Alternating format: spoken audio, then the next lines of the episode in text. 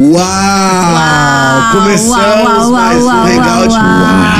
Estamos sendo cortados aqui É, pela está sendo produção. vetado, a gente Ó, tá sendo. eu vou prometer nesse programa que seja triste. bem-vindo a mais um ano do Hangout. Né? A gente Seja tá falando, nem te dei bem-vindo, seja bem-vindo aí. Calma aí, calma aí. Calma, calma, O o- nosso convidado tá se nosso convidado mas ele ainda não tá sendo Tamo aqui, visto. é. A gente tá aqui, É. ó. Você ainda não tá. Ih, olha lá, ele invadiu. Mas, cara, seja bem-vindo a mais um Dono Sem Hangout. É, e eu vou. gente. E meu, a gente tá um nome... pouco chateado aqui, porque tão, não estão deixando a gente falar É. uau. Mas nesse programa eu vou tentar não falar uau. Vamos ver quanto. No fim, a gente vai ter a E pra contagem lá você que critica, falou. tipo, não é automático, cara. Realmente são coisas que São a coisas gente que são a gente uau sente- mesmo. É, tanto que você vai ver, tem outros programas que eu falo outras expressões, Exato, entendeu? Mas é isso, porque hoje o nosso convidado é uau. É uau. É Cara, tipo uau, uau, uau. É, meu Deus. Assim, ó. que, que maluquice. Onde que a gente tá? Deixa eu apresentar antes que a gente comece a falar mais loucura. Cara, tô aqui com a honra de receber ele. É meu pastor, meu, Meu líder. também, no caso. É um grande homem de Deus, um cara que eu me inspiro muito, que é um cara que realmente me ensina demais. E você já viu aí, mas você aí se prepara, porque tem muita coisa pra você aprender nesse podcast. Então, com vocês, pastor André Gonçalves! Meu primo! Seu primo? Gonçalves. Ah, porque é Gonçalves. Aí Nossa, tá eram vendo? primo mesmo. Tem bastante A galera, a Gonçalves. galera tava acreditando É, Rio. é verdade. Não, e ele é Gonçalves e japonês, fiquei sabendo também, né? É, Gonçalves é japonês. Brincadeira. Gonçalves não é japonês, mas eu sou. o outro é Ito Gonçalves, Olha aí. Sério? japonês. Que demais. É. Aí, ó. Seja bem-vindo, pastor André. É Fique à vontade nesses vontade. primeiros minutos aqui, se apresentar, falar que você tá amando tá aqui. Uau! É uma honra estar. Aonde eu olho? Pra cá. Onde Pra você lá, quiser. Pra cá, pra lá. Oi, É uma oi. honra estar aqui com vocês. É, eu sou pai da Luiz e do Oliver. Sabia? Eu sou pai da Luiz e do Oliver. Sabia? Eles são lindíssimos. Eu sou. Esses são os meus cargos mais importantes. Pai da Luiz e do Oliver. Eu sou filho de Deus antes. Pai da Luiz do Oliver, marido da Gabi. E eu sou também pastor hoje de jovens e olhando para as gerações da Zion Church. Parte do Dunamis Movement desde 2012. Caramba, uns dos dinossauros do Dunamis aqui. E conosco. além disso, eu tenho, eu trabalho no mercado de trabalho também, trabalho com marketing na Netflix. Olha isso. Uau. Você já. Uau. Não, não, não pode falar, não vou falar. Mas você já sentiu aí um pouco do que a gente vai falar hoje? Vamos falar de. Ministério de Jovens, vamos falar realmente Mercado de de paternidade, trabalho, paternidade. vamos mercado de trabalho. Então, assim, que hoje se prepara, pega teu caderninho aí pra gente aprender bastante coisa. É isso. E, meu, catch up, porque o André, ele vai assim, ele não para. É verdade. Eu estava lá, tava falando pro André, até tava comentando, que eu tava lá no dia que ele se converteu. Eu vi, chorei também. Você tá falando que você é mãe espirituosa. Nossa, que tonto, velho. Porque eu conheço a Gabi desde que a gente era pequenininha. A gente não achou a foto, mas temos provas. que Talvez a gente coloque aí na Produção vai na colocar. Mais que amigas. Mais que amigas. A gente Friends. conhece desde muito pequenininha. E eu lembro quando a Gabi trazia o André pra igreja, meio que forçado, assim. O André é apaixonado, né? Então ele vinha com ela. Eu quero saber E eu lembro toda vez de ver o André lá atrás, assim, observando. Gente boa, tipo, sempre teve cara de gente boa, pô. Olha o que Deus teve. faz na vida da Né, gente. verdade? E aí eu lembro o dia que ele aceitou, acho que foi numa ceia, né? Foi. Foi numa Que ceia. lindo, mano. E eu lembro Nossa. que eu tava liderando, a Zoe tava liderando, eu tava fazendo backing vocal na época, ela tá, e eu tava olhando, daí o André veio na ceia, falaram, ó, se alguém quer aceitar Jesus... aqui. Ah, você foi E esse tipo de veio. pessoa? Gente, eu vi. Demais, mano. E eu porque vi uma mulher de Deus, só pra terminar a história, Gabi Desculpa, desculpa. chorando ali, tipo, muito feliz porque ele tava sendo Jesus. E hoje ver toda a história de vocês é muito incrível, porque ver que tudo que Deus fez, tipo assim, é bizarro e é incrível, é muito legal. Deus é muito bom. Eu descobri hoje que a Rafa tava lá, sabia? Quer dizer, que a Rafa tava cantando, né? Eu, a igreja era bem menor do que era hoje. É porque as luzes não estavam nos cantores, estavam em Deus. É. Gente. As, as minhas, na verdade, naquela época, tava só na Gabi. Eu tava tipo assim, ó, Eu não sei o que tá acontecendo direito aqui, mas eu. Mas não foi forçado. Você falou que foi forçado a Gabi. Como é que foi essa história? A Gabi Não, nunca. não, é, o que aconteceu que- foi o seguinte: eu e a Gabi, a gente é formado em publicidade na SPM, a gente se encontrou no nosso primeiro estágio. Nunca tinha pisado numa igreja evangélica na minha vida. Tinha os maiores preconceitos contra crente, contra evangélico. Eu era tipo assim, ó.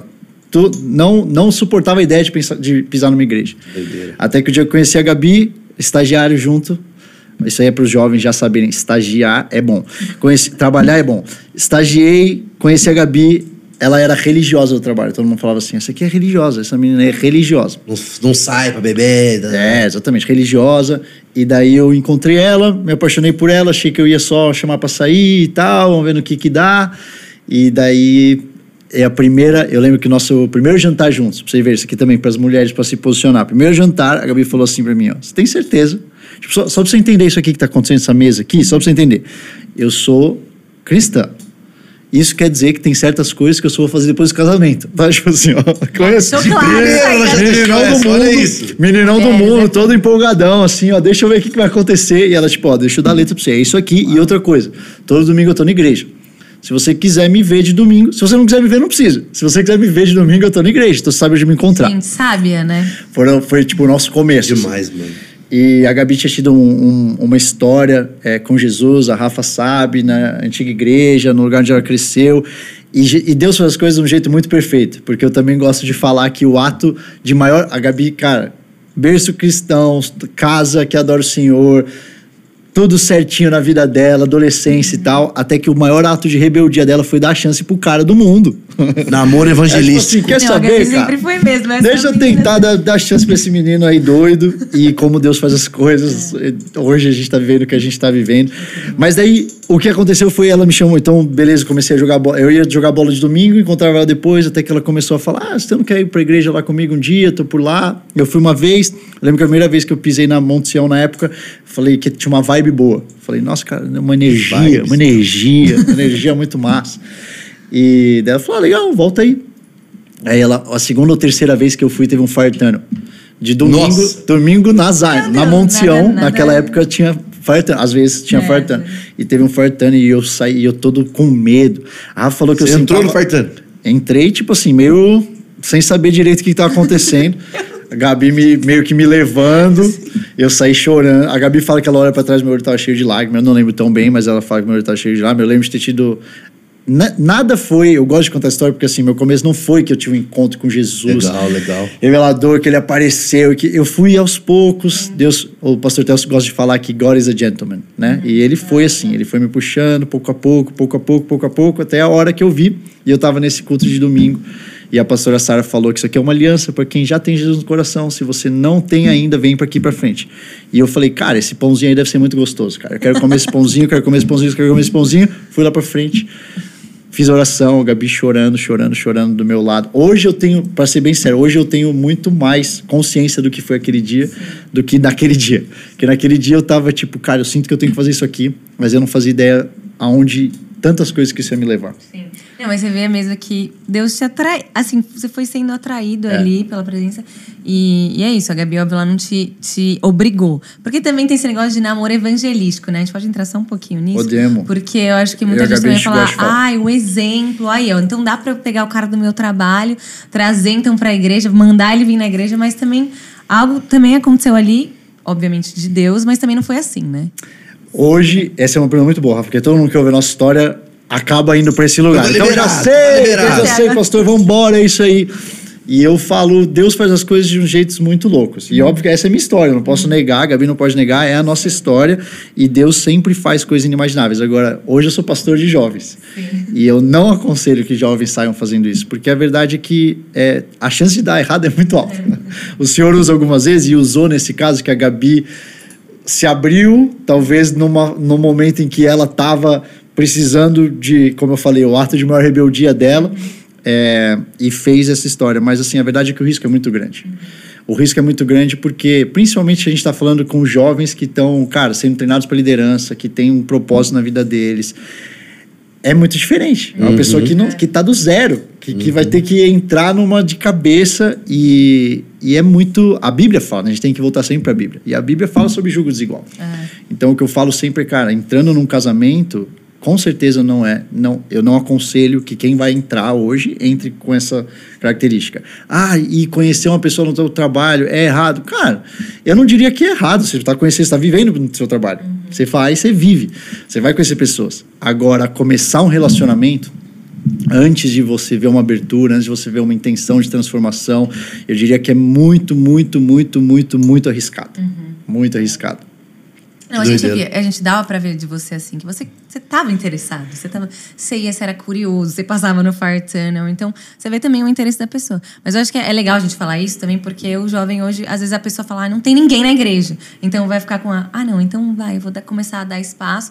E às vezes não, é cilada mesmo, É, a grande não é? né? maioria, a galera acaba sendo mais influenciada do que influencia, né? Não pode tirar isso como regra. E você falou do jogo desigual, é, justa, é justamente isso. Tipo, o ca... não pode começar um casamento desse lugar. O, o, o namoro tá nesse lugar, mas realmente é perigoso para que você não vá pro outro lado. É, eu diria que assim, cara, você, a gente vai falar mais sobre isso, sobre você tá cheio do Espírito Santo no mercado de trabalho. Aonde você for, na faculdade, aonde você tá, você tá cheio do Espírito Santo. Inevitavelmente isso vai atrair pessoas que têm fome, que querem conhecer, querem ver de onde isso está vindo em você, ainda mais se você for posicionado. E você vai ver pessoas mais abertas, pessoas menos abertas, pessoas que querem conhecer, pessoas, amigos, amigas que querem vir atrás. Isso é bom. Eu acho que é bom. Você, ter, você traz as pessoas para a igreja, você vê qual é a reação dela. Mas existe todo um trabalho prévio, muito, muito, muito antes de você se abrir para um relacionamento. Ou você se deixar aberto para se interessar pela pessoa. Porque muitas vezes as pessoas pulam a etapa. E aí, padre, tem disso aqui, ah, não tem pessoa na igreja. Cara, primeiro que assim, tem bastante gente na igreja, Tem, tem, gente. bastante solteiro na igreja, eu sei bem disso. Tem bastante gente solteira na Pastor, igreja. jovens aqui. Vamos entrar nesse assunto já então. E, bora. e tipo, cara, e você, você tem, tem bastante gente. Agora, você vive boa parte da sua, da, da sua vida fora, é inevitável. Mas eu, eu acredito que você tem que focar em você ter uma vida que transparece Jesus, que você, que você tá respingando, transbordando Jesus, que as outras pessoas vão ficar interessadas em conhecer esse seu Deus. Não, Não, não você tá se abrindo, pô, deixa eu procurar quem que eu posso namorar aqui no meu trabalho. Daí tá errado. Daí eu não acho que você tem que estar aqui, você tem que estar no seu trabalho. As pessoas do seu trabalho normalmente têm esse foco, as pessoas que não conhecem Jesus. Você tem que estar no seu trabalho, você transpira Jesus, você transborda Jesus para as pessoas, as pessoas vão começar a, a se interessar. E, É, cara, total. eventualmente aonde isso pode dar daqui meses, sei lá, vai depender de muitas coisas. Mas eu não acho que o foco por você se abrir um relacionamento procurando por pessoas que acreditam em coisas tão diferentes de você tenha tantas chances de dar. Bom, pode em algumas vezes? Pode, eu tô aqui para dizer isso. Mas a chance é baixa. Essa É, é, a verdade. não, não, não, vai pela, não vai pela exceção, né? Mas, ó, então, não vai usando isso aí de É, Miguel. não, vai, não vai ficar cortando aí. Vai, vai, é, é. fica Aí, ó, o pastor falou que pode. Vai ficar cheio de corte falando, ah, isso, tá liberado. Não, não, não, não. Mas uma pergunta, tá? Então você, você nunca tinha tido contato com a igreja evangélica? Zero. Assim, na sua, na sua vida, na sua infância, teve algum momento que você falou, ai, teve algum encontro com Deus? Assim, eu senti que fui guardado, separado, alguma coisa assim? Tiveram dois momentos. Teve um momento quando eu era. Eu sou muito ruim de falar a idade, cara. Vocês são assim também? Ah, não. Tipo assim, tem uma fase na minha vida que é entre, sei lá, 7 e 13 anos. Eu prefiro não Você falar, tinha eu tinha tal idade. ano. Eu tinha alguma, alguma coisa aí no meio. Você era pré-adolescente. É, e alguma coisa aí. E eu tive muito medo de morte, cara. Caramba. É, não sei o que, que me deu, não teve, não foi que eu perdi alguém, nada, mas, tipo, cara, me veio um pavor de morte, assim. Eu ficava pensando, eu lembro que eu ia dormir à noite, eu fechava o olho e eu pensava, cara, não é possível. Não é possível que um dia eu vou fechar o olho e não vai ter nada. Vai ser um preto. Só que eu não Uma tinha... crise Eu tinha uma crise, cara. Eu tive uma crise imaginando que eu ia fechar o olho um dia e não ter mais nada. Então eu lembro, e nessa época eu lembro de falar com Deus. Comigo, sem igreja, sem ninguém falando, ensinando nada. Eu lembro de, tipo, cara, precisa, precisa ter alguma coisa. Não é possível. Não, a gente não ia viver isso aqui para um dia fechar o olho. E já era. E teve um outro momento que eu lembro quando eu era. Quando eu tava para entrar na faculdade é, e eu tava prestando exército. E eu quase fui pro exército. Tipo assim, eu fui liberado na última das últimas das últimas. E eu lembro nesse tempo de eu ter falado muito com Deus, assim. A minha cama à noite, mas tipo, Deus, eu acho que eu tô indo para essa faculdade, eu quero fazer isso aqui. Eu tava passando uma barra em casa com os meus pais, minha mãe tava é, com uma questão de saúde, e eu tava nesse processo. Então, esses foram os dois momentos da minha vida que eu lembro de, de precisar falar com Deus. Precisar me apegar que tem alguma coisa a mais. É. E com certeza Deus não desperdiçou isso. Tipo, ele já foi preparando o teu coração. Quem sabe, por mais do, a, tua, a, né, a tua versão que você falou que você tinha e tal, mas quando começa aquele processo que a gente estava falando agora há pouco com a Gabi, aquilo lá já foi de alguma forma uma abertura, já foram processos que te auxiliaram para você talvez ter menos resistência na hora de receber Jesus, né? que na real eu, eu fiz uma escola super liberal, né? Estudei numa escola super liberal. E meus pais costumavam falar assim pra mim, cara, a gente não quer te dar nenhuma educação religiosa porque a gente quer que você cresça e escolha por você mesmo. Então aquele negócio abriu, abriu, abriu. Daí quando eu escolhi, não foi tanto que meus pais estavam esperando que eu escolher, ou que os meus amigos tinham escolhido. Você teve resistência.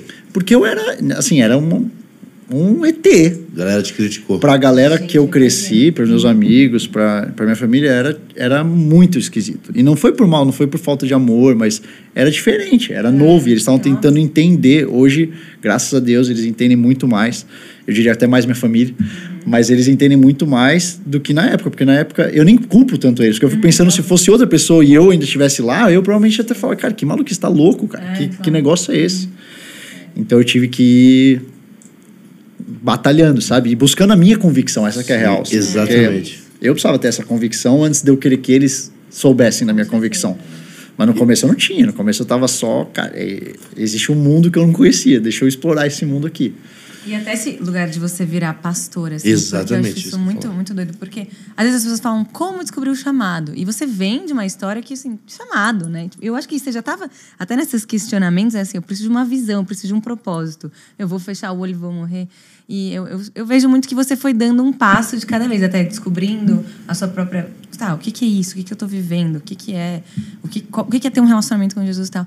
Mas até chegar esse lugar de ser pastor, assim, eu queria que você É, contasse só um falando de convicção, história, porque era é, justamente porque- isso. Cara, se você tava nesse lugar de convicção de uma pessoa que não teria nenhum background cristão, agora é cristão, então tem que ter uma convicção, mas isso já é uma grande evolução. Agora, talvez deve ter vindo um pensamento na sua cabeça: pera, mas virar pastor, viver disso, trabalhar disso, não, isso aqui é meu chamado, pera, acho que é too much. Como é que foi isso pra você? Cara, o Theo fala uma coisa que eu gosto muito, que ele fala que ao longo da nossa trajetória com Cristo, as pessoas vão tentar encaixotar a gente o tempo inteiro. Botar um label, botar tipo, ah, então você é esse tipo de cristão. Ah, então você. E ao longo do meu caminho, eu fui botando esses labels. Na verdade, eu fui aceitando esses labels. Tipo case de guitarra. Aham, Eu fui, tipo, tomando uns labels aqui e eu, tipo, ah, então beleza. Então eu acho que eu sou o cara, já que eu tenho tanto amigo no mundo, então acho que eu sou um cara mais evangelista. Aí depois, não, pô, um outro label aqui, mercado de trabalho. Então eu fui, fui chamado para a esfera do business. É business. Meu negócio é business, eu vou. Esse, eu entendi que esse aqui é meu, é, meu ministério e eu vou exercer lá fora. E eu lembro quando a gente tinha retiro e tal, eu ia pra fila de business. Jamais imaginei igreja. Jamais imaginei que eu ia ser pastor, cara. Quando eu aceitei, agora vai fazer 11 anos que eu, que eu me converti. Se você me falasse há 10 anos atrás, 8 anos atrás que eu ia ser pastor, cara, eu ia, eu ia te dar um murro. Você ia dar um murro no namorado. Você não, Rafa. Eu ia falar que você tava louca. Porque, tipo assim, que, que que é isso? Pastor? Eu, cara? Imagina, não tem a menor chance. Por quê? Porque eu fui. Eu acho que eu fui tentando Na caixinha. né? entrar em alguma caixa. E um processo muito libertador que eu tive com muitas conversas com o Theo eh, e com a Gabi foi de me libertar dessa caixinha. Sim. Tipo, cara, existe uma história pra mim. E eu acredito que Deus tem um chamado. E eu não tô falando pra mim, André. Tô falando, cara, pra mim, namorado, pra mim, Rafa, pra cada pessoa que, que o Senhor criou com um propósito único. E a gente, eu creio que a gente vai tentando viver a nossa vida, tentando, ah, então o pastor tal fez tal coisa, talvez a minha história seja mais parecida com ele.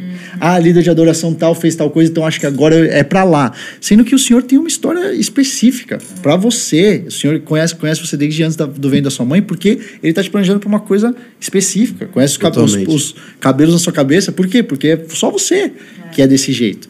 Então, eu não queria, não gost- lutei contra, na verdade, essa é a verdade.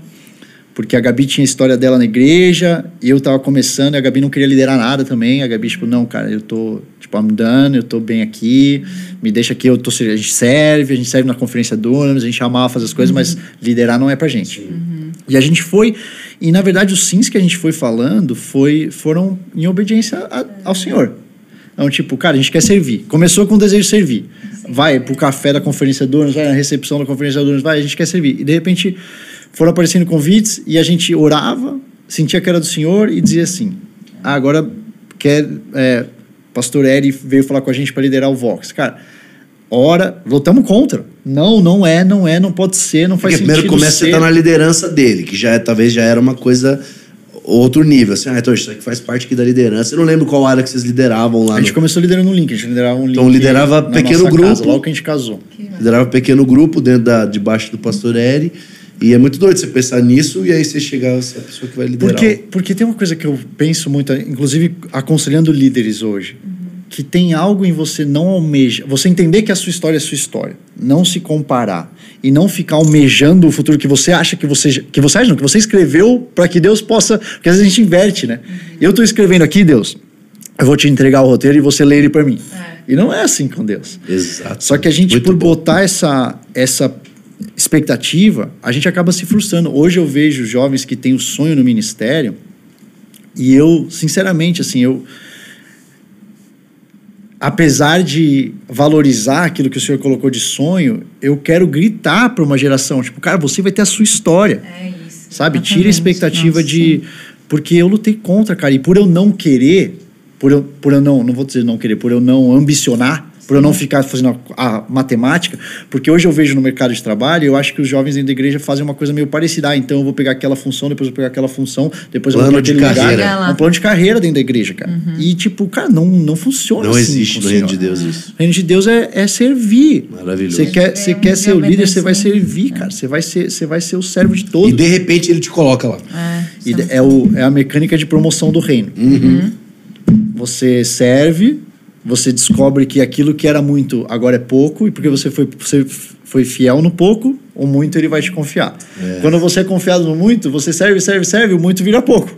E aí você foi fiel no pouco, o muito ele vai confiar. E, você, e ele vai te promovendo desse jeito. Só que é uma promoção que não é igual ao trabalho, não é igual ao VP, que é o diretor, que é o gerente sênior, que é o analista júnior. E às vezes eu acho que a gente fica com essa expectativa. Qual que é o meu próximo passo?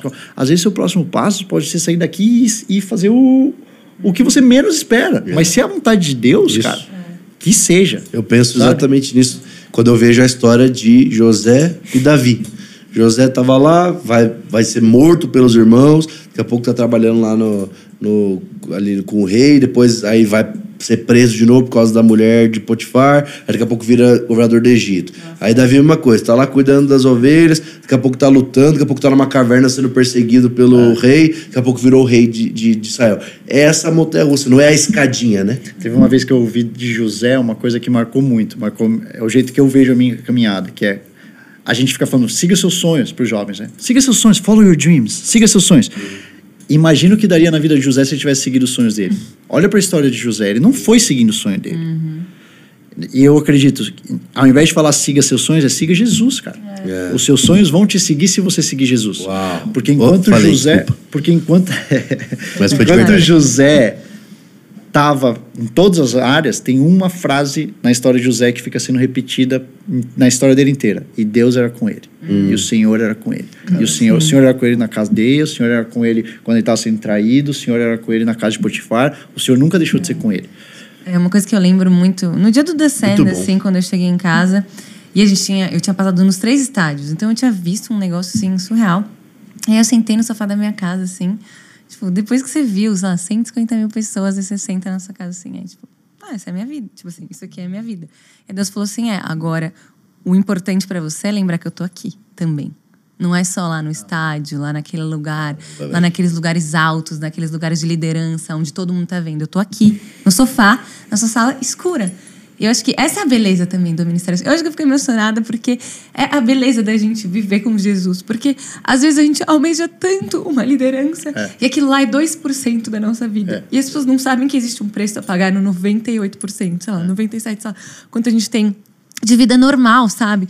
Então, esse é muito lindo ver também você falar isso, porque a gente vê também que você tem um zelo com aquilo que Deus te entregou muito grande, até porque não era algo que você almejava, assim, você recebeu, mas também o jeito que você faz a sua vida também fora dali, né? Porque não é só sobre aquilo ali, é sobre o serviço, é sobre. Eu recebi até uma mensagem esses dias no, no, no Instagram, uma pessoa falando: tô muito frustrada porque eu tô sendo backing vocal na minha igreja. Eu, por que você está frustrada? Por que, que você está frustrada, sendo que você está servindo por servir ou para receber reconhecimento, É. sabe? Então, é, é esse, é a gente entender por que a gente está servindo de fato. A gente não está querendo chegar lá no lugar de liderança, mas Eu acho que são várias coisas que eu Rafa. comecei a pensar aqui. Muito porque- bom. Eu nossa. amo isso Sai porque fora aqui. É. Muito não, e, e sabe o que eu fiquei pensando quando estava ouvindo você, Rafa? Que as, pe- as pessoas, e eu diria até os brasileiros, mais do que as pessoas em geral, têm uma tendência de ficar idolatrando as pessoas, as outras, os, os- as referentes de sucesso delas. E elas olham para quem quer que seja a referência a ter estabelecida. Essa pessoa, cara, essa pessoa vive aquilo que eu quero viver um dia. Primeiro que eu já acho que pa- partiu errado, porque o testemunho de Cristo é o espírito da profecia porque ele fez na vida daquela pessoa, não é que ele vai fazer igual na sua. Uhum. É o espírito da profecia porque existe algo no testemunho dessa pessoa que te dá fé para que se Jesus fez na vida dela, ela pode fazer na sua, o que é para sua vida. Isso, isso. Não igualzinho àquela pessoa, senão a gente está usando versículos bíblicos para justificar inveja, para justificar Caramba. comparação, o espírito de comparação. E eu, eu gosto dessa coisa de. O Messi tem uma frase que eu amo, que é. Demorou. Lionel Messi. Lionel Messi. Demor, não, é, não, é um, não é uma referência cristã. Pra Leon- você, o- pra o você pastor estar- Lionel Messi. Não é, não é. Mas ele tem uma frase que eu amo que é: Demoraram 17 anos para eu virar o sucesso da noite pro dia que vocês viram eu ser. Hum, é. É isso aí. Então o que aconteceu? Nossa, os jornais, Messi, o sucesso da noite, da onde surgiu esse menino? Do nada. Só que ele sabia o que foram os 17 anos de 17 treino. anos. Ele sabia o que, que foi, o que, que ele abdicou 17 anos para que. Nossa, ele apareceu do nada. Não, ele não apareceu do nada. Ele apareceu 17 anos ralando demais, cara, para poder chegar ali. E teve uma outra coisa que eu tava pensando quando você estava falando, Rafa, que é não adianta o que eu vivi, maluqui, as maluquices que eu vivi até aqui na minha vida, elas me servem para planejar o meu futuro, mas ao mesmo tempo ter bastante espaço para não ser planejado o meu futuro. Deixar Deus fazer. Sabe? Porque, tipo, há 10 anos atrás, se me perguntasse o que eu ia viver hoje, eu não escreveria, talvez, sei lá, cara, são 1% do que eu tô vivendo hoje. Aí isso me faz pensar, e daqui 10 anos? Será que eu sei o que que eu vou viver daqui 10 anos? Cara, eu olho as direções do que o senhor está fazendo, eu posso meio que. Cara, talvez eu esteja narrativa mais ou menos ali. Pô, tem as palavras que o senhor me entregou, tem as direções, tem as visões. Agora, tem uma grande parcela que eu não faço a menor ideia. Isso é lindo, isso é, isso é o belo, isso é o que me, isso é o que me deixa cheio de energia para seguir. Porque imagina daqui 10 anos a gente vai estar nessa mesa e eu vou estar falando: caraca, Rafa, na moral, 10 anos atrás a gente estava tendo aquela conversa, a gente jamais imaginou que a gente estaria aqui. Sei lá o que, que é o aqui. Totalmente. Mas é parte do mistério do Senhor. Sabe? Porque eu poderia estar na minha posição agora e estar pensando, ah, as outras pessoas que passaram nessa posição aqui onde eu estava foram para tal lugar. Então, daqui a 10 anos, acho que Eu eu, vou vou estar lá lugar. também. Aham. Não, não, porque eu olho para trás da minha vida eu penso, cara, jamais imaginei que eu ia estar aqui. Que será que vão ser as maluquices que o Senhor vai fazer na minha vida lá? Eu tenho esse Sabe? sentimento também. Eu, eu constantemente tenho esse, esse sentimento de, de tentar fazer, sabe, uma linha do tempo profética do para trás e falar, cara, não acredito que eu tô vendo isso. E é exatamente isso. O, o olhar é, não é eu sei meu próximo passo, mas é eu sei que ele vai ser incrível porque eu olho da onde Deus me tirou. É isso. Então, assim, eu não sei o que vai rolar, mas eu já digo sim para o que tá rolando, É porque isso. é tudo que aconteceu. É o que ele falava ao povo de Israel. Eu, eu tirei vocês do Egito. Agora, por que eu tirei vocês do Egito? Não é que eu vou tirar vocês do Egito de novo. Eu vou fazer grandes coisas, eu vou ser o seu Deus, eu vou estar com estou vocês. fazendo uma coisa nova. É uma coisa nova, é tudo. Então a nossa história, ela tem que servir para nos dar fé, para encher de fé. Até você tem que analisar a sua história, o Theo fala muito sobre isso, para você entender por que, que você está vivendo o que você está vivendo. Por que, que você estudou onde você estudou, ter as conexões que você tem, se formou onde você se formou. Isso é bom, mas ao mesmo tempo você não pode te colocar numa caixa. Não pode, você não pode olhar para trás e, e você sai andando sua vida andando para trás. Você olha, te enche de fé e aí você mira para o futuro e fala: Senhor, que venha. Se for do Senhor, eu quero falar sim para suas coisas. Se forem suas coisas, que venha. Eu acho que é, o dizer sim é todo dia. Às vezes é um sim muito estranho, você vai ter que falar e você fala, meu, Por quê? Por quê? que tem a Principalmente pra ver, galera que tá? É isso. assistindo, principalmente pra galera que tá assistindo, porque é igual que você tá falando.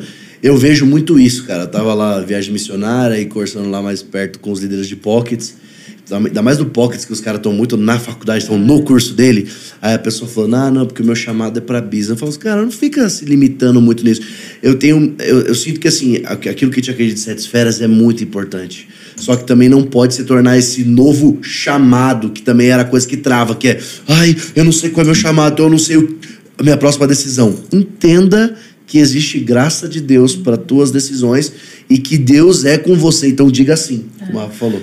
Se for do Senhor, cara, e você dizer sim, mesmo quando não faz sentido. É, é. Porque eu falei que as pessoas colam label na gente, colam adesivos, mas na verdade, muitas vezes a gente está gente colando se cola label, é. Ah, então eu sou, pá, esse cara, eu me, vou, me movo desse jeito, eu faço essas coisas. Quando eu olho, eu tenho uma coisa que eu acho que é bem importante para a galera ouvir.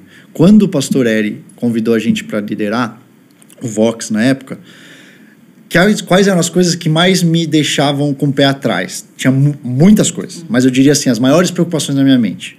tempo em família. Então, cara, o que, que vai acontecer? Meu casamento, os filhos que eu quero ter, eu não tinha filhos na época, mas eu sabia que o que a gente queria ter, hoje a gente tem dois. E trabalho. Então eu pensava, cara, minha agenda. Eu ganho, eu ganho salário, eu tenho expectativa, não cabe na minha agenda. Então essas, eu diria que eram as duas maiores preocupações. Família e emprego. Quando eu olho o que o senhor fez nesses. Tô indo pro quarto ano agora, desde que essa. Desde que eu- a gente acabou dizendo sim para esse convite. Essas duas áreas prosperaram como nunca antes elas tinham prosperado. Incrível. Por quê? Porque eu creio que há uma graça, existe uma graça em você fazer a vontade de Deus e Ele cuida das suas É coisas. isso aí. Só que eu olho para trás e eu penso, olha que doideira. Eu quase disse não para algo que ia me deixar mais forte naquilo que eu estava tentando proteger. Porque hoje eu sei que o que eu estou vivendo no ministério está me preparando para ser o melhor pai para meus bom, filhos. muito bom. Eu sei que eu sou um melhor pai porque eu vivo as coisas que eu, tô vivendo aqui. Eu sei que eu tô sendo treinado como líder como eu nunca seria no mercado de trabalho, porque a igreja treina líderes como nenhum outro lugar treina.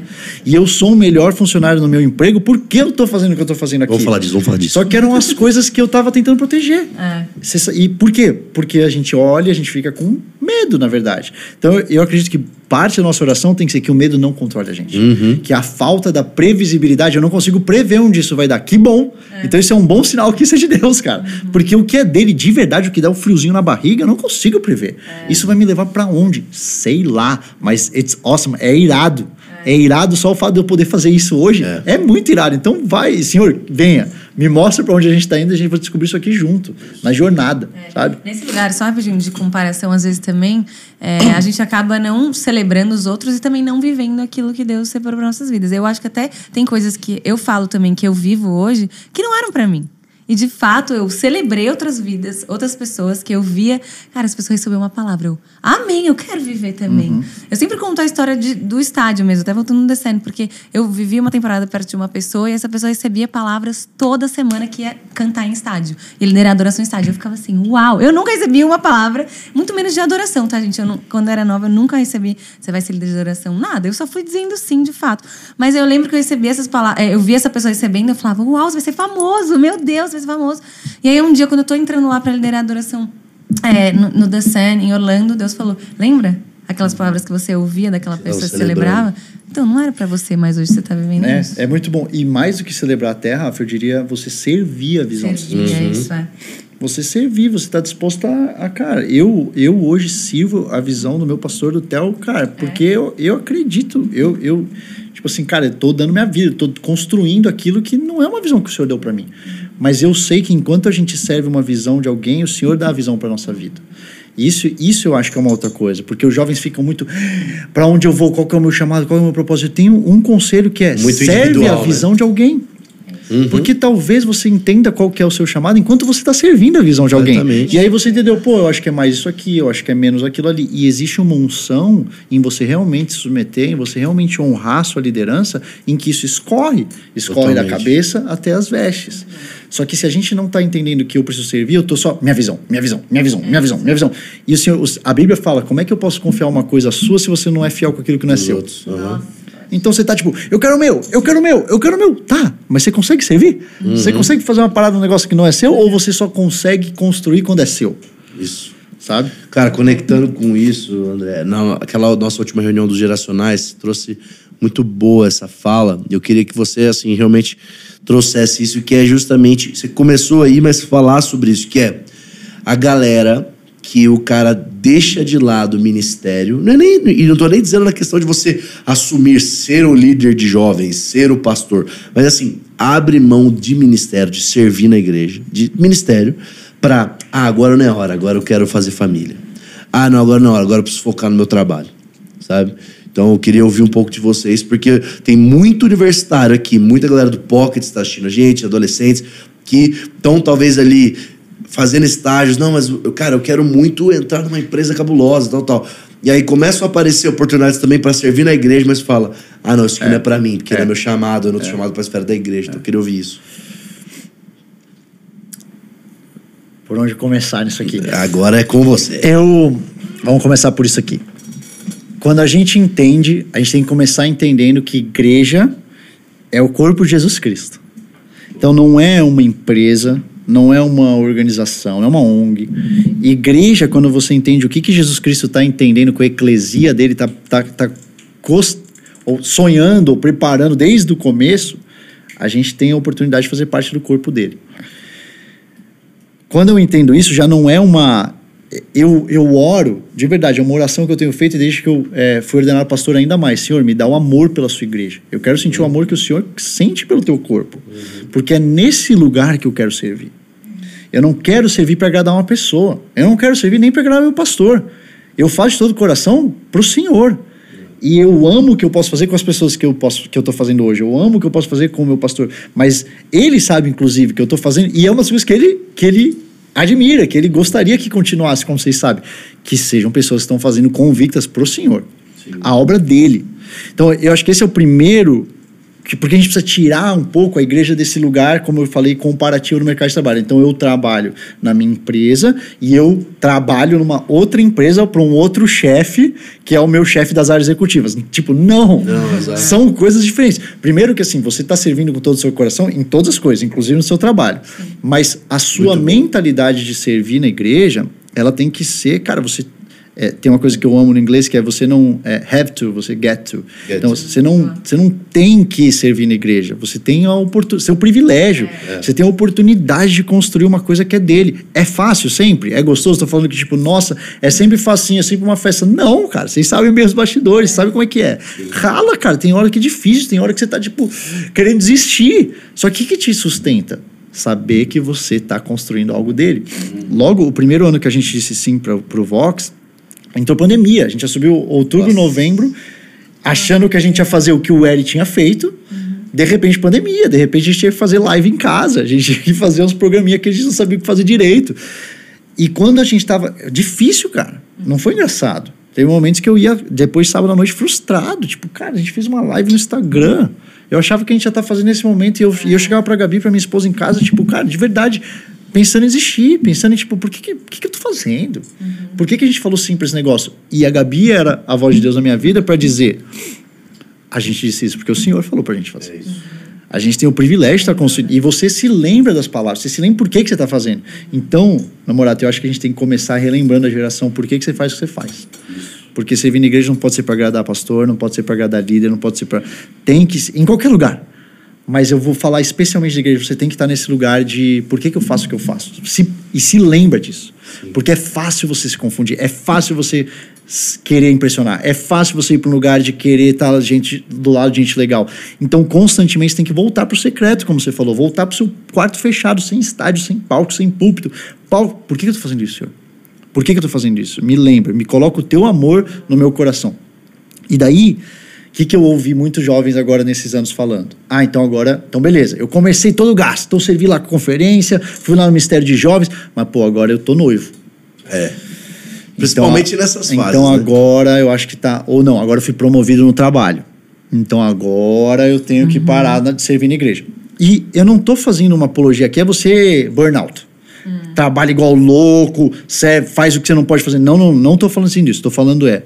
É importante você se manter conectado à igreja, à coinonia e a servir aquilo que o Senhor está fazendo, independente da fase da sua vida. Vão ter momentos que vão ser mais intensos do que outros? Vão. Vão ter momentos que talvez você precise dar uma desacelerada em uma área, ou talvez não tá em todos os ministérios da igreja, tá em um ministério da igreja, vão. Mas eu vi, ao longo desses anos, pessoas que escolheram fazer isso. Não, peraí, um ano que eu vou dedicar à família. E, se desconecta totalmente do corpo. Se, de- se despluga. Então, vi, e não é que vai pro pecado.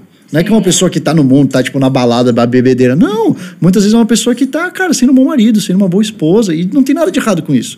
Mas o que eu me pergunto é, cara, se a gente quer servir ao corpo dele, e se a gente acredita que ele tem um chamado na nossa vida para que a gente possa expandir o reino dele, eu acredito que a igreja é o melhor lugar para a gente estar conectado. Servindo, sem parar de servir.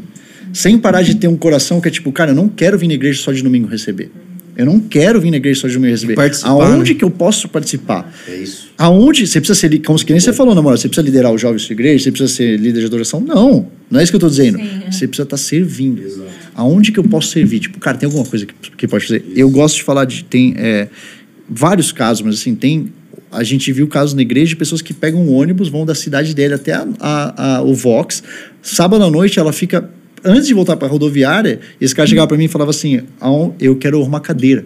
Eu posso arrumar cadeira antes de eu ir embora? Ele não era da arrumação da igreja. Ele não era do- das áreas executivas. Ele não era do staff. Ele estava lá falando: eu estou recebendo tanto aqui, me deixa colocar a mão aí, me, me, me deixa ajudar Quero fazer parte nessa tá parada, sabe? Então, eu acredito muito, namorado, que tem fases da vida. A gente tem que encontrar. O pastor Tel tem falado sobre o nosso ritmo de graça. Grace. Qual o seu pace of grace? Qual que é o seu momento? Vai, mas o pace of grace é andando. É, não é desconectado. Não é parado.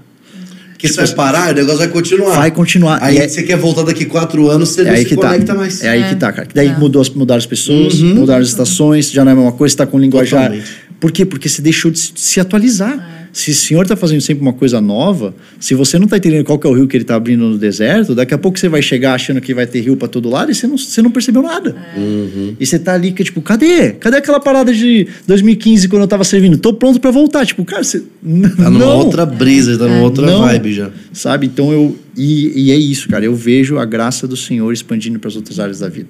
É eu isso, vejo. exatamente. Isso eu vejo. muito bom. Porque tem algo. O cara é o melhor, o cara é o melhor marido se ele servir. É. Tem al- essas duas coisas ficam muito fortes no meu coração. Não tem. Cara, eu acredito com todo o coração, tenho passado por faculdade, empresas. Não tem maior treinamento de liderança do que na igreja. Não tem, cara. O que você entende servindo na igreja, você não entende em outro lugar. Não entende, são as oportunidades. Eu falo com os moleques que têm 18, 19, 20 anos, eu olho, porque eu aceitei Jesus, eu tinha 22. Eu falo para ele, você- se você serviu, se você passou, você está melhor preparado num processo de estágio do que 90% dos jovens que não passaram pela igreja. Sim, sim. Por quê? Porque você entendeu o princípio de liderança, você entendeu o princípio de honra, você sabe que você vai servir e vai fazer as paradas sem reclamar. Quando eu estagiei, eu não tinha, eu não tive esse treinamento de liderança quando eu era adolescente, que nem os adolescentes têm na igreja. Eu não tive que liderar uma célula, eu não tive que liderar uma equipe que limpa banheiro. Sim. Essas vivências de igreja, principalmente para jovem, cara, são é, é priceless, são, são, não tem né? preço, cara. É um, e é um diferencial no mercado de trabalho. É isso que eu tô falando, mas não eu tô falando, tipo, se você quer a sua carreira ministerial, se você quer ser pastor. Não, não tô falando isso. Tô o falando, melhor se você quer ser um diretor no mercado de trabalho, o que, que você faz? Serve na igreja. Serve, seja treinado, ouve conselho, seja confrontado, porque ninguém no mercado de trabalho vai te confrontar se você tem um líder que te ama, que realmente quer o seu. Não, é diferente, cara. Um cara que consegue entrar numa sala com você e dizer: olha aqui, muito legal o que você está fazendo, muito bom essa direção da sua vida, agora isso aqui é o que você precisa melhorar. É raro você encontrar as pessoas no mercado de trabalho. Porque as pessoas falam muito no mercado de trabalho sobre feedback, feedback, feedback. Só que ao mesmo tempo tem vários outros interesses. Ao mesmo tempo não é uma pessoa que te ama e Não é por conta de você, que tá? te é bota é na sala e fala assim, resultado. ó, eu te amo tanto que eu quero te falar aqui, ó. Pá, pá, pá, pá, pá. Eu passei por várias dessas, cara. E hoje eu olho pra trás e eu falo, que bom que eu tomei as porradas que eu tomei do Theo. Porque se eu não tivesse uns anos atrás tomado as porradas que eu tomei, e do Eri, e dos pastores, dos líderes que já me lideraram, eu não estaria aqui. Não estaria aqui que eu digo, não cargo. Não estaria é, com a maturidade que eu, que eu tenho hoje. E até aprender a servir sua mulher, servir sua família, servir seu marido. Você tá aprendendo ali também como fazer família. Que eu acho que uma coisa legal que o Theo uma vez falou é sobre fazer ministério em família. E não fazer, ah, um ministério aqui, a família aqui. É o Então, emprego, quando eu tô né? aqui, eu não tô aqui. Mas quando eu tô aqui, eu não tô aqui. Não, é, junto, fazer junto, né? Você vê as crianças lá pulando na adoração, vivendo aquele momento junto. Você tá fazendo um ministério em família. Eu acho que isso é muito Porque você vai estar. isso é uma coisa importante. As pessoas me perguntam muito: como é que se dá conta de tempo? Como é que você faz com o tempo? Como é que dá conta de fazer todas as coisas? Além da graça, que é a resposta pro cara, é o Senhor fazendo. E com porque eles havia na grande lógica, graça. Porque na lógica não faz sentido. Então o Senhor fazendo dá conta. Além disso, tem uma coisa que é importante que você saiba que é vai ser desequilibrado, vai estar desequilibrado. Então, tipo, o que eu falo é o seguinte: você não pode ser um pai que também está no mercado de trabalho e lidera na igreja, como eu, que se compara com um cara que não faz essas outras coisas, que é um pai full time e nem tô, nenhum problema com os dois. É só não dá para você ficar se comparando, Comparando. e achando vai ter momentos em que eu tenho que abdicar e que eu tenho que ir para os Estados Unidos e que eu não vou estar com os meus filhos. Vão ter momentos, mas o que, que eu tô entendendo nesse momento? Cara, eu não tô com a minha filha nesse momento porque eu sei que eu tô construindo algo pro futuro. Construindo algo pra ela, é total. E, ao mesmo tempo, isso não quer dizer que eu vou estar sempre longe da minha casa. Porque também é uma coisa que eu bato e que eu vou repetir enquanto eu estiver aqui. Você não pode justificar sua mediocridade em uma esfera porque você é chamado na outra. Ah, então não. Então eu não sou um pai bom para as minhas filhas porque eu, sou um de pastor. business. Não. É. Nossa, Não, não, não, não. Você vai ser excelente em todas as áreas, porque o Senhor te colocou lá é melhor que você seja excelente. Eu ouvi um homem de Deus outro dia falando uma coisa que eu amei. O critério da sua vida deveria ser o quanto você consegue ser excelente naquilo que você está fazendo. Enquanto você consegue ser excelente em todas as coisas que você está fazendo, continue. A hora que você perdeu a mão, a hora que você está entregando algo medíocre, algo ruim, uma área, é hora de você parar e olhar, cara, será que você tá, tem que estar tá aqui ainda? Porque eu só quero estar tá lá enquanto eu conseguir ser excelente. Eu só quero estar tá no meu trabalho enquanto eu conseguir ser o, o, o melhor que eu posso ser naquele trabalho. E, e, com a minha filha é a mesma coisa. Então não é que eu estou meses fora de casa mas eu entendo que tem dois, três dias que eu vou precisar estar fora e depois eu vou ter uma semana que eu vou estar com ela brincando, jogando ela para cima e, e, sabe, porque eu tô compensando. Isso. E vão ter momentos que eu vou ter que estar aqui gravando e que eu não vou estar pegando ela na escola, mas vão ter momentos que eu vou estar dando banho que eu não vou estar numa reunião uhum. e cara, e assim a gente vai construindo a nossa agenda, sabendo Totalmente. que é um desequilíbrio, uhum. mas um desequilíbrio saudável. Uhum. Muito bom. É um desequilíbrio que nos leva a esse, que tem que nos levar à excelência. A gente tem que continuar puxando. Pô, esse dia eu não consegui ser tão bom com a minha família. Cara, amanhã eu vou ter que, vou ter que melhorar nisso aqui. Sim. Vou ter que me perdoar uhum. e vou ter que começar um dia novo. Porque eu amo que o Senhor, a palavra dele fala que a misericórdia dele se renova a cada manhã. É, exato. E eu amo que cada dia é uma chance da gente não arrastar a culpa do dia anterior, uhum. mas examinar fazer ali o relatório Corrigir. no fim do dia, pô, isso aqui acho que não foi tão legal, eu acho que eu não tive tanta paciência com a minha esposa, eu acho que eu posso estar aqui um pouco melhor nessa área, começa de novo, vamos embora, Deus. Obrigado pelas suas misericórdias, obrigado pelo que o Senhor me perdoou por esse dia. Agora eu vou me perdoar pelo dia anterior e eu vou começar um dia novo acreditando que eu posso fazer melhor. Eu queria falar uma coisa também, Dé, que isso é muito bom, que é para a gente talvez finalizar isso e ir para a questão da teologia do trabalho, mas antes, queria que você falasse, e até falando pra galera, assim, pra galera que tá recebendo o bastão. Porque eu lembro da época, quando rolou a transição, e todo mundo, assim, tinha nos seus pensamentos internos assim, caraca, mano, o André tá com uma bucha. Porque, mano, o Vox tá bizarro com o Eri. Agora o André vai, vai, vai receber e tal. E não era um pensamento de, ah, ele não vai conseguir, mas era um, tipo assim, mano, eu não aguentaria. Como é que ele vai fazer? Tal, tal, tal. Como que você pode falar tanto a sua experiência nisso? Você já falou um pouco, né, dos meu Deus, não sei se eu vou aguentar ou não. E o que, que você diria para as pessoas que, que vão receber bastões? Tanto talvez o cara vai receber a igreja ou o ministério, porque a famosa, eu, eu chamo isso de síndrome de Josué que o cara tá recebendo o bastão de Moisés, tá ligado? Moisés Apenas. é Apenas. o cara que abriu o mar, tá ligado? E aí agora fala, agora é com você, Josué. Eu lembro que quando eu assumi o Pockets do Mackenzie, eu falei, mano, o Eri também já foi líder nesse Pockets. Como é que eu vou ser líder aqui? Uhum. Mesma coisa agora com o Pockets, escritório. Mano, tipo, o, o, o, o Felipe Borges, o Cezão, caras sinistros, já lideraram isso aqui. E agora, tipo, eu consigo? Eu queria ouvir de você sobre essa síndrome de Josué. Muito bom. Primeira coisa que eu diria, não tem como se transicionar e pegar nenhum bastão sem honra. Então, essa, essa para mim é a primeira. Você não pode estar tão focado em você. Oh, o bastão tá na minha mão. Que massa, o bastão tá na minha mão. Que massa, o bastão tá na minha mão. Que você não percebeu, cara, se não fosse o cara que veio antes, o cara que veio antes dele, o cara uhum. que veio antes dele, não teria bastão. Uhum. tá ligado? Então o cara fica tão obcecado, chegou a minha hora. Chegou a minha hora de brilhar. É agora, cara. Olha que massa. Eu orei pela minha vida toda. Agora apareceu a oportunidade. É. Que o cara vai dar aquele voleio e pegar as canelas. Porque ele não percebeu, tipo, mano, calma. Você tem que honrar. Então, a primeira coisa que eu pensei quando é tipo, é essa sensação do, do sapato muito grande. Cara, esse sapato aqui são é grande esse número aqui, cara. Eu calço isso aqui. Hum. Porque eu tô olhando e eu tô com honra. E o tempo inteiro eu tô honrando aquilo que Você veio. Tá no Theo, no André, é, no e eu, E eu tô pensando tudo isso, cara, honrando a vida deles, mas ao mesmo tempo entendendo o que, que eu não mexo. Você tá ligado? O que, que tá dando certo até agora? No mercado de trabalho, é, dentro de, eu trabalho com branding e marketing, né? A gente tem uma coisa que a gente brinca, que é toda vez que a marca muda de gerente, então, tipo, marca X, vamos botar uma marca, sei lá, Nike ou sei lá, qualquer marca. Apple. Trocou a liderança. Então não é mais o líder de branding, é outro. O que, que o cara faz de começo? Deixa tudo. outro posicionamento outro posicionamento, é outra, tipo, sob nova direção, tá ligado? Sob nova direção, estamos indo pro outro.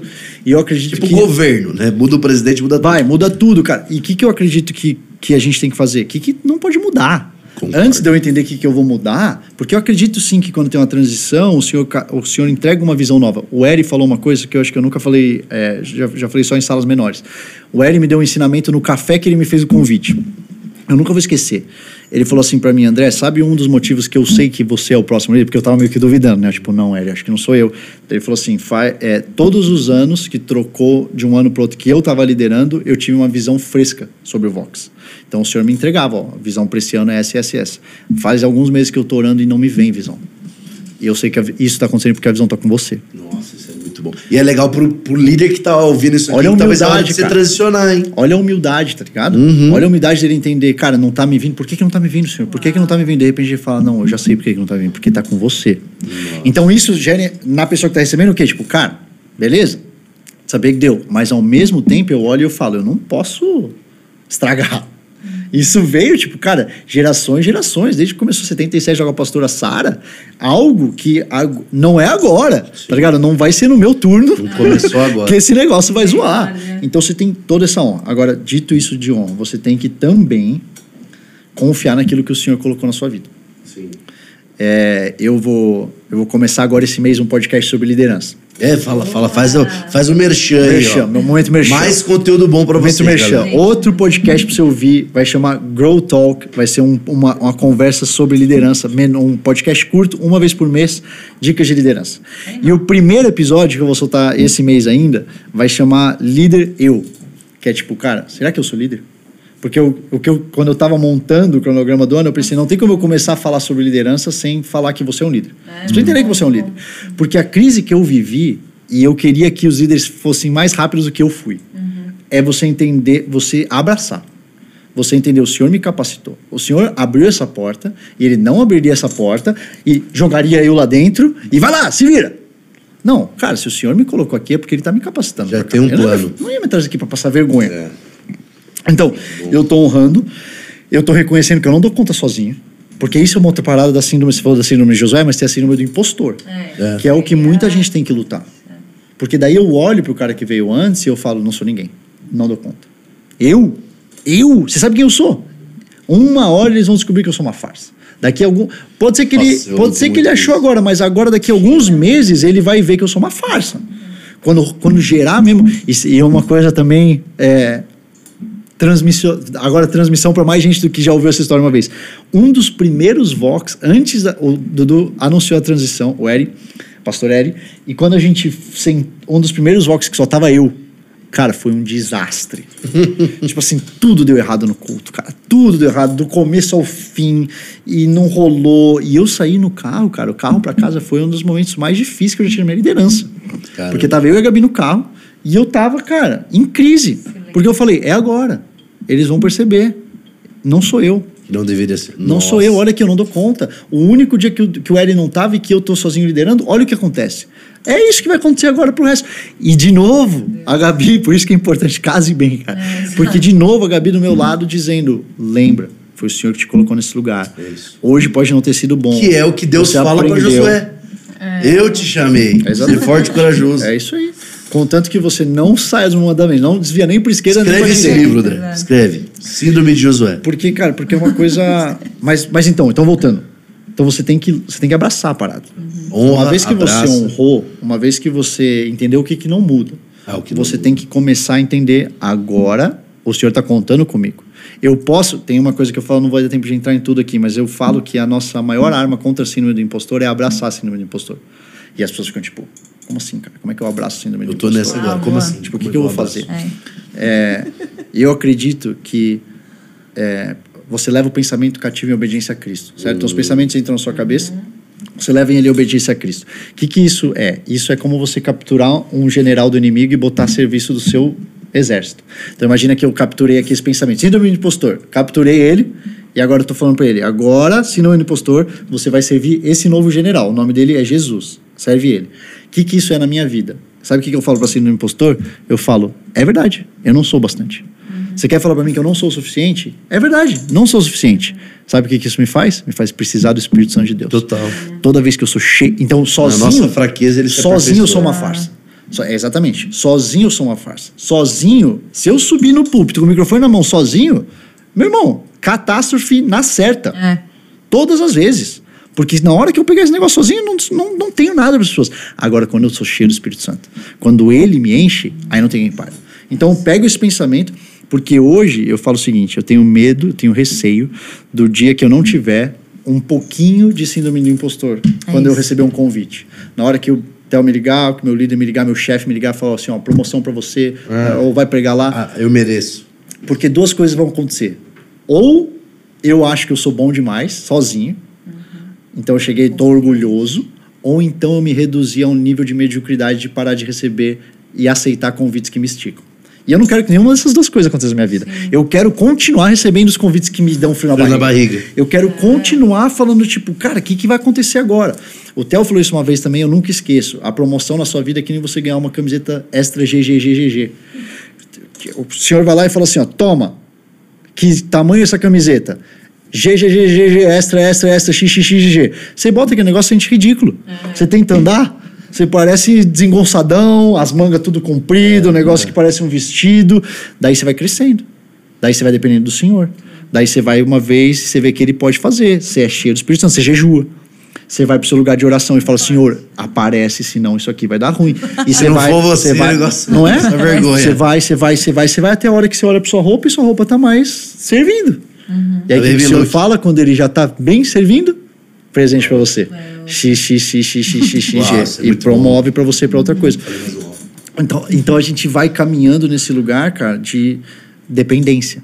Eu falo pro Theo, eu falei pro Theo outro dia, ele começou a dar risada. Eu falei, Theo, eu tô viciado. Daí, tipo, eu tô viciado em depender do Senhor. Eu temo o que vai acontecer na minha vida se eu não tiver com essa dependência. Tipo assim, cara, eu preciso que o Senhor apareça. Eu tenho com outro convite, uma outra agenda, uma outra oportunidade, um outro cargo. Senhor, se o Senhor não aparecer nesse dia, eu tô perdido. Porque eu não sei o que vai acontecer o dia que. Eu não, eu não quero nem descobrir o que que vai acontecer esse dia que eu não tiver essa dependência dentro de mim. E eu acredito que esses convites, essas passagens de bastão, são o que nos. E aí? Você não é suficiente realmente para isso. Você não é bonzão. não é- Você não tá recebendo esse bastão porque você é bom. Fiz por merecer. Eu servi tanto no meu ministério, agora olha aqui, ó, o bastão que eu merecia. Tipo, cara, eu espero que você não tenha esse Promoção. coração. Agora, uma vez você tá tipo. Tá ligado? Tipo, nossa, velho, esse bastão tá na minha mão agora. O que, que eu preciso? Senhor, eu preciso do Senhor. É a oração de Jabes. Senhor, alarga as minhas fronteiras. Ele alargou, e agora? Que tua mão esteja comigo. Porque uma hora que. são- É a, é a sequência das duas orações. Senhor, me abençoa e me abençoa muito, alarga as minhas fronteiras e que tua mão esteja sobre a minha vida e me livre de todo mal. Por quê? Porque uma hora que ele alargou as minhas fronteiras, agora eu tô assim, eu não dou conta sozinho. Essa fronteirona toda, sua mão precisa estar comigo. Então você está reafirmando todo dia, Senhor, eu dependo Muito do Senhor. bom, muito eu dependo do Senhor, por favor, vem, por favor, vem, por favor, vem. E aí a última coisa que eu diria, namorado, para encerrar a pergunta. Você vai precisar assumir a liderança não só por você, mas para as pessoas que estão dependendo de um líder. Porque isso é uma coisa que eu vejo que eu também queria ter me ligado mais rápido. Os seus liderados não precisam de um brother, os seus liderados não precisam de mais um amiguinho para ir para festa. E o seu ego não pode ficar dependendo da amizade deles. Eles precisam de um líder. Só que, que eles nunca vão ter um líder se você não se, não se enxergar como um líder. Porque você vai ter que enxergar, cara, ele fez uma. Quem quer que seja que te deu o bastão, fez uma baita liderança. Mas agora, é, as pessoas estão olhando para você. E estão dizendo, e aí? Para onde vai? Então, se eu conseguir ser transparente e dizer, ó, a visão do Senhor, eu tô aqui só como um mensageiro, eu tô aqui só como representante dele. Ele tá chamando a gente para essa direção, bora. Você vai ter que enfrentar pessoas que vão torcer a cara. Você vai ver pares seus, porque você falou que não era achando que não ia dar conta, mas eu sei que tinha gente achando que não ia dar conta. E normal. Porque é isso, normal. É, é, é normal. Eu tinha essa sensação comigo mesmo. Então, tipo, é normal que as pessoas sejam, tipo, cara, será? Mano, sei não, hein? E hoje é uma sensação, eu vou ser bem transparente com você, que me dá pilha, cara. Porque eu Vou tô tipo assim, acontecer. cara, é. Tá ligado? tipo Vambora, assim, vamos fazer. Será? Será que dá conta? Vamos ver. Porque eu não tô. Porque você não tá me botando à prova. Você tá ligado? É aí. Tô começando a ficar animado que eu vou começar a pregar, Boa, vou boa, começar, boa, vou começar a pular. Vocês tá ligado que eu não, não consigo me controlar muito bem. Daqui a pouco ele faz uma analogia aqui, mandei eu andar aqui atrás dele. Porque. É o pastor das analogias. Porque olha isso aqui, olha isso aqui que massa. Quando você está sendo colocado à prova, não é você que está sendo colocado à prova, é o seu Deus. Tá ligado? Então, então, tipo, é, então é isso aqui. Olha, será que ele dá conta? Você quer ver? Você quer ver se eu dou conta? Olha só, porque você vai conhecer meu Deus. Porque se, quanto, quanto eu estiver mostrando, olha meu currículo, olha de onde vim, olha quanto tempo de convertido eu tenho, olha os meus passados bagunçados, olha tudo isso. Sabe o que, que isso prova? Que se eu conseguir, não sou eu. Porque eu não tenho currículo para estar aqui, cara. E eu não tô falando que você não tem que estudar, não, tem, não, não, não. Você vai estudar, você vai ser o melhor. Mas se você continuar recebendo esses convites, vão ser convites que, tipo, mesmo com esse Acima currículo. do teu currículo. Pô, cara, eu tô com PHD. Beleza, vai lá e faz aqui, ó. Bum! E aí que eu tô olhando. Porque eu amo falar que o Senhor, ele. ele é, foi assim que Jesus fez. Jesus escolheu um cara para ser pescador de homens que não sabia pescar nem peixe. Porque tava com a rede vazia. Você é louco, Só que eu e você, a gente fica tentando assim, ó. Deixa eu provar que minha rede está bem cheia. Porque daí quando Jesus passar, ele vai, ele vai me querer. Pra... Não, não, não. Ele olhou, ele falou: aquele cara ali, ó. Ele pescou a noite inteira. não pescou um peixe. Chega aqui, joga do outro lado. Você vai ver que na minha palavra você pode. Agora eu posso contar com você para ser um pescador de homens. Não é com o cara que tá com. Mesma coisa de Gideão. Por que, que o senhor chama Gideão e não o comandante do exército? o comandante do exército das patentes. Sabe por quê? Porque a estratégia de guerra era tão bizarra que ele sabia que o comandante do exército provavelmente. Olha, não. Não. Isso aqui é burrice. Barulho. Marcha, que, mano, que, que, que negócio é esse? Não, o negócio é atacar. Eu, eu vou aqui com meu, minha estratégia. Então o senhor está desesperado por pessoas que não são pessoas com currículo, são pessoas convictas, são pessoas que estão falando, Obedientes. sim, obedientes. Vem, Senhor Deus, vem. Eu sou tão independente do senhor, me manda o que for que eu vou. Muito bom. Eu preciso, vem. Agora, quando ele fala maluquice, quando a palavra de conhecimento, a palavra de cura, quando eu tô entendendo que eu não tô, tipo, não tô me provando para ninguém ali. Então, se o senhor me fala para falar uma coisa que parece uma loucura, eu vou falar. Uhum. Tomate. Nossa, tomate. Não tem ninguém aqui. Nossa, nada a ver essa palavra aqui. Ninguém levantou a mão. Cara, tá tudo bem. Errei. Pô, eu errei, cara. Não tem problema. Mas sabe por quê? Porque eu não tô tentando me provar para vocês. Eu tô tentando ouvir o Senhor e eu tô tentando falar aquilo que eu tô ouvindo. Então, se ele me diz para falar a coisa mais maluca do mundo, vai todo mundo ficar tipo, nossa, que cara louco, velho. Eu prefiro sair de lá com todo mundo me achando louco do que eu sair de lá frustrado, com o Senhor frustrado comigo. Tipo, cara, eu tô tentando, tô tentando que você fale alguma coisa aqui, você não fala, cara. Porque você é mais importante que eu? Porque a sua, o seu ego, ele é maior do que o que eu quero fazer através da sua vida? Conta essa história pra ficar. Pra ficar Cara, a gente estava no Retiro Vox e daí a gente estava num momento de palavra de conhecimento e o senhor colocou. Todos os líderes tinham ido. E daí era a minha vez e eu fui encerrar e eu falei, dei algumas palavras que eu estava sentindo e aí o senhor falou, fala tomate. E eu, tipo, senhor, tomate o quê? Fala, tomate. Só quero que você fale tomate. Tá ligado? Quando você recebe, você, você tem essa sensação do Espírito Santo, você fica tentando pegar o. Discernir a Mas o palavra. tomate é o vermelho, que eu vou falar que é o vermelho com verde. O que, que é que tá no tomate? E o senhor fala para mim: fala, tomate. Será que você consegue ir lá falar tomate? E daí eu falei: ó, galera, faço ideia do que tá acontecendo. O senhor tá pedindo para mim falar tomate. Tomate. Tem alguém aqui nesse lugar que tomate faz sentido? Aí uma, uma menina lá no fundo do salão levanta a mão. E tá ligado? Quando ela veio andando, eu, veio, eu vi meio tipo, cara, tá ligado? Eu tava tão surpreso com a galera. Eu tava tipo assim, mano, o que, que será? Daí ela chegou aqui e eu falei, pelo amor de Deus, cara, fala aí, por que, que tomate faz sentido pra você? E ela falou assim: eu ouvi uma vez a história de uma menina que não tava se sentindo amada pelo Senhor. E ela falou assim: Senhor, se o Senhor me ama, fala e faz esse pregador aí falar queijo. Não, eu, eu contei a história inteira, é do abacate, desculpa. O tomate é outra história. Depois eu posso falar Abaca- do tomate não, pode agora. ser abacate. Essa história, essa história toda é do abacate. Então eu falei abacate. Troca abacate Tudo isso, eu falei abacate. A menina veio lá do fundo, abacate, abacate, abacate, abacate, veio, falou a menina do queijo, eu, e ela falou assim, ah, senhor, eu gosto de abacate, seria legal se ele falasse abacate. Não. E era isso. E era abacate. E eu- daí, quando eu fui dar o testemunho, então já que eu falei isso, eu tenho que, continuar. Quando eu fui dar o testemunho do abacate, numa outra vez, o senhor falou pra mim, agora fala tomate. Daí eu, tipo, cara, não, agora virou é, feira. Chega! Ah, Todo alface, lugar é um alface. batata, vamos aí. E o senhor falou, ó, tomate e é algo a ver com paternidade. E eu falei, tomate e algo a ver com paternidade. E levantaram a mão e depois uma menina me mandou um texto que eu vou, não vou entrar em todos os detalhes desse texto, mas tinha algo na mensagem que ela trocava com o pai dela, que ao invés de coração, ela colocava um tomate. Demais, toda vez. E ela mandou Demais. o print da mensa das mensagens com o pai, que ao invés do coração tinha um tomate. Glória então é isso, mas eu corri sério risco de passar como louco. E posso falar? Porque é legal contar as histórias maneiras que deu Uhum. certo. Já tive história que eu falei que não tinha ninguém. Sim, total. Pô, eu tive uma impressão aqui. Faz sentido pra alguém? Cri, cri. Isso trata o nosso caráter. Tudo bem, né? cara. Tudo bem, porque, porque me, me coloca disponível. E eu prefiro que o senhor saiba que eu esteja, que eu tô disponível do que que eu quero estar certo. Do que eu quero acertar. Tipo, eu não quero acertar, cara. Eu não preciso acertar, não preciso me provar pra ninguém. Eu preciso ser um bom servo. Eu preciso ser obediente àquilo que ele tá fazendo. Muito bom. Uau. Cara, Dé, A gente mereceu um uau assim. sabe? é, merece. Trabalho, Cara, deixa eu falar meus uau aqui.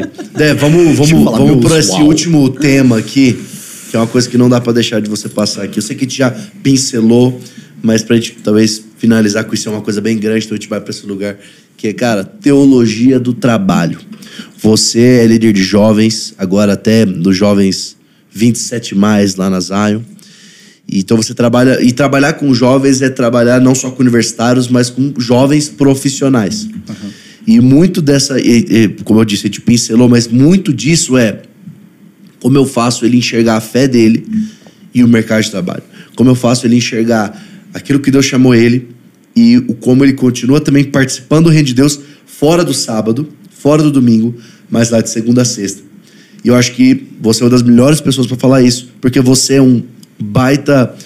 É, não nome de negócio, mas enfim, você trabalha num lugar muito legal, muito evidente, Netflix, pô, muita gente almeja trabalhar nesse lugar e você é um baita homem de Deus. Então eu queria que você falasse, talvez uma introdução, sei que é uma, uma palestra e a gente fala muito sobre isso, mas, cara, teologia do trabalho. Tentar ser o mais direto ao ponto que eu puder aqui, tá? Eu dou glórias a Deus porque eu aceitei Jesus nessa igreja e eu ouvi sobre as esferas desde o começo. Então você que tá aí seguindo o Dono há um tempo, provavelmente você já ouviu a gente falar sobre esferas, você já ouviu a gente falar que o seu é, ministério está no mercado de trabalho.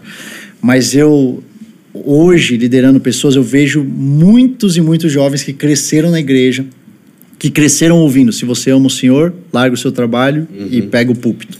Se você ama o Senhor, larga o seu trabalho e vai é, para adoração. E, cara, eu amo que existem pessoas que fazem isso, e eu amo e tem que ter, a gente tem que valorizar, e, e existe o espaço, e, e o Senhor faz. Que abriram mão. Mas a verdade, a verdade é que a gente vem falando é que o percentual disso não é alto, não é a maioria das pessoas. A verdade é que a maioria das pessoas não vai estar atrás do púlpito. Não tem, não tem tantos púlpitos. Exatamente. Não tem tantos ministérios de louvor assim. Então a maioria das pessoas está no mercado de trabalho. Só que essas pessoas, elas ficaram em crise, cara. Eu tava conversando outro dia com um homem de Deus é, mais velho, mais experiente do que eu, que teve essa crise, teve um momento na vida dele que ele falou: Deus, mas eu tô prosperando no meu trabalho. Será que eu tô em pecado? Olha que doideira, eu tô prosper... o senhor tá me abrindo portas, mais portas, mais portas. Mas a pessoa vai abrindo porta e ela fica com a culpa. Mas, pô, eu devia estar como missionário. Pô, mas eu devia estar no púlpito. E a verdade é que você tem que estar fazendo o que o senhor te chamou a fazer. Hoje a minha oração é, Senhor, eu não quero fazer nem menos nem mais do que o Senhor me chamou para fazer. Me, me deixe, por favor, eu quero chegar diante do Senhor, nos céus, na hora que chegar e o Senhor falar para mim, você viveu tudo que eu tinha para você. Ah, caraca, que, que, que realização que vai ser isso. De falar, eu, eu cumpri, eu cumpri com as suas expectativas, Senhor. E eu, pelo menos eu fiz o melhor que eu pude para cumprir com elas. Agora, porque as pessoas ouviram muito isso, Renato, elas têm a impressão errada de que o trabalho, ele é errado. De que você é de está num Deus, lugar não, você não tá, não é de Deus. E tem muito, um conteúdo muito grande para esse tempo, mas a- o básico que a gente tem que entender é que Gênesis 3 é, vem depois de Gênesis 1. E por que, que eu tô falando isso? Porque a muita gente fala, ah, o trabalho surgiu na queda. Então, ah, o pecado entrou, então a gente tem que trabalhar porque, por causa do pecado, porque é zoado, porque é a O maldição. trabalho é fruto do fruto pecado. do pecado. Então, se- mas se você vai estudar em Gênesis 1, na verdade, o Senhor fala para o homem trabalhar, para o homem cultivar, para o homem criar. Pro, o homem estava trabalhando. Gênesis 1, Antes do 28. pecado. Antes do pecado, ele já estava trabalhando. É. O que, que acontece quando tem a queda? O trabalho é amaldiçoa- amaldiçoado. Então, o que, que a gente está fazendo pós Gênesis 3? O que a gente está fazendo hoje? Hoje a gente está trabalhando pela redenção no trabalho. Então, quando eu estou no mercado de trabalho, essa seria, tipo assim, a versão mais short, talvez, daquilo que tem muito, e muito, muito, Vai ter, muito, vai muito ter um, um conteúdo. Road Talk só de teologia do trabalho, então você É. vai lá assistir depois. E talvez até um livro, quem sabe. Olha aí. Talvez, talvez. Joga o Mas o, o negócio é, você precisa é, entender isso para que você entenda. Então, cara, é, é difícil. Tem suor. Tem ra, é ra- ralar.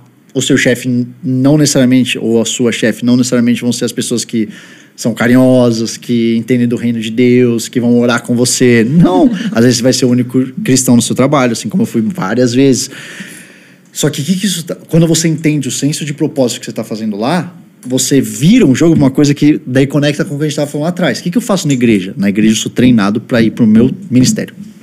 O meu ministério, segunda a sexta, eu acordo cedo, eu boto minha roupa, boto uma roupa maneira, boto meu sorriso no rosto, oro, jeju e vou para lá e eu vou expandir o reino de Deus onde eu tô. Como que você faz isso? Com célula? Ah, então vai, vamos implantar células em todo. Não, não é isso. Se Deus está falando para você fazer isso, faça isso, mas não é essa a metodologia. Como que é essa metodo- metodologia? Você brilhar a luz do Senhor aonde você está chamado para estar. Então eu estou numa empresa, eu sou o único cristão. Seja o melhor trabalhador desse lugar. Seja o melhor estagiário, seja o melhor trainee, seja a pessoa mais excelente que tem nesse lugar. Porque enquanto eu estou fazendo isso, eu sei que eu estou expandindo o reino de Deus. Agora, eu quero aproveitar isso aqui para falar uma coisa que tem me deixado cada vez mais angustiado. Porque eu estou ouvindo uma, uma conversa de que, ah, então, tudo isso que eu disse até agora, só que aí faz uma vírgula e fala assim: então qual que é o jeito de você brilhar essa luz? Não fala para ninguém que você é cristão. Seja o crente agente secreto. É o pregue se necessário, use palavras. É o, Vai 007, nisso. é o 007. E, cara, eu amo isso porque a sua vida prega. Então tem, um, tem uma parte disso que ela é muito Que é verdadeira. Agora, ela não pode disso. esconder o seu Deus. Então, cara, eu nunca, eu não preciso recitar, recitar é ótimo, né? Eu não preciso falar da Bíblia, eu não preciso falar versículo das pessoas, bíblico para as pessoas no meu trabalho o tempo inteiro. Eu vivo o que o que está na palavra. Eu vivo aqueles versículos. E se precisar, não tem, não tem problema de eu falar um versículo para ela. Várias vezes no meu trabalho, eu já falei, cara, sabe o que que a Bíblia fala? A minha Bíblia, que você não acredita. Eu sei. Ela fala um negócio muito maneiro sobre isso. Pá, pá, pá, pá, pá, fala o versículo para ela. Então, Poucas. eu não estou escondendo Muito. o versículo. Eu estou vivendo, mas eu estou falando para ela de onde vem a fonte. Uma vez eu estava pensando sobre isso, meditando sobre isso, e o Senhor me falou sobre Salomão, quando a rainha de Sabá vai visitar ele. E tem algo na história que me chama a atenção, que é, quando ela sai, imagina isso, então, um homem mais sábio, todo mundo sabe, imagina aquele castelo, aquela parada, o- os ouros, a, tudo super fancy, sofisticado. O que, que ela sai falando? Vai, vai, vai ver na sua Bíblia depois o que que ela sai falando. O Deus de Salomão. É isso aí. Alguma coisa na visita dela faz ela não sair de lá falando: esse Salomão é massa, hein? Esse Salomão aí é um homem de Deus. É, Quer dizer, homem de Deus não. É um homem excelente. É um homem sábio. Mas é isso que as pessoas estão falando agora. Não, então não. Porque Salomão, em algum momento, pregou do Deus dele. Em algum momento, ela viu algum negócio ali que fez ela ter um encontro, tipo, mais do que ter um encontro, fez ela perceber: esse cara sozinho não daria conta de fazer isso. Então a minha vida é uma vida que eu faço questão de gritar para todo mundo: esse é meu Deus. Porque foi esse Deus que me colocou na empresa que eu tô. Foi esse Deus que me, que me deu a trajetória profissional que eu tenho. Então, que hipocrisia seria eu, eu esconder ele. Ele. é. Esconder. Eu falar, tipo assim, porque daí isso cria uma outra camada que é muito não saudável, que é. Então vamos lá, que a, a Bíblia ela é aquilo que a gente acredita como a verdade. Então o que, que o apóstolo Paulo fala? Não sou mais eu que vivo, Cristo vive em mim. Sim. Então beleza. Não é mais o André, é Cristo que vive dentro de mim. Só que aí eu vou para o emprego e eu acho que a coisa mais sábia eu fazer é eu não contar para as pessoas que eu sou cristão. Então o que, que acontece com isso? Eu não tenho o André não crente para apresentar para as pessoas. Só tenho. Uau, muito bom. Não existe essa pessoa. Não existe. Então, peraí, eu estou entrando no meu trabalho, eu vou botar o meu crachá e agora eu sou o André sem Jesus. Não tem. Essa pessoa não existe, porque já não está aqui ela. Desde que eu nasci de novo, não existe essa pessoa. Então, o que, que isso faz? As pessoas, as pessoas fabricam uma imagem. Elas fabricam alguém que é uma ilustração, que é uma ficção. E daí elas vivem de segunda a sexta uma ficção, para tentar viver de sábado e domingo no ministério, a elas de verdade. Então, quando eu estou na igreja, é Jesus dentro de mim. Quando eu estou segunda-feira, opa, crachá aqui, eu preciso ser São só máscaras, excelente.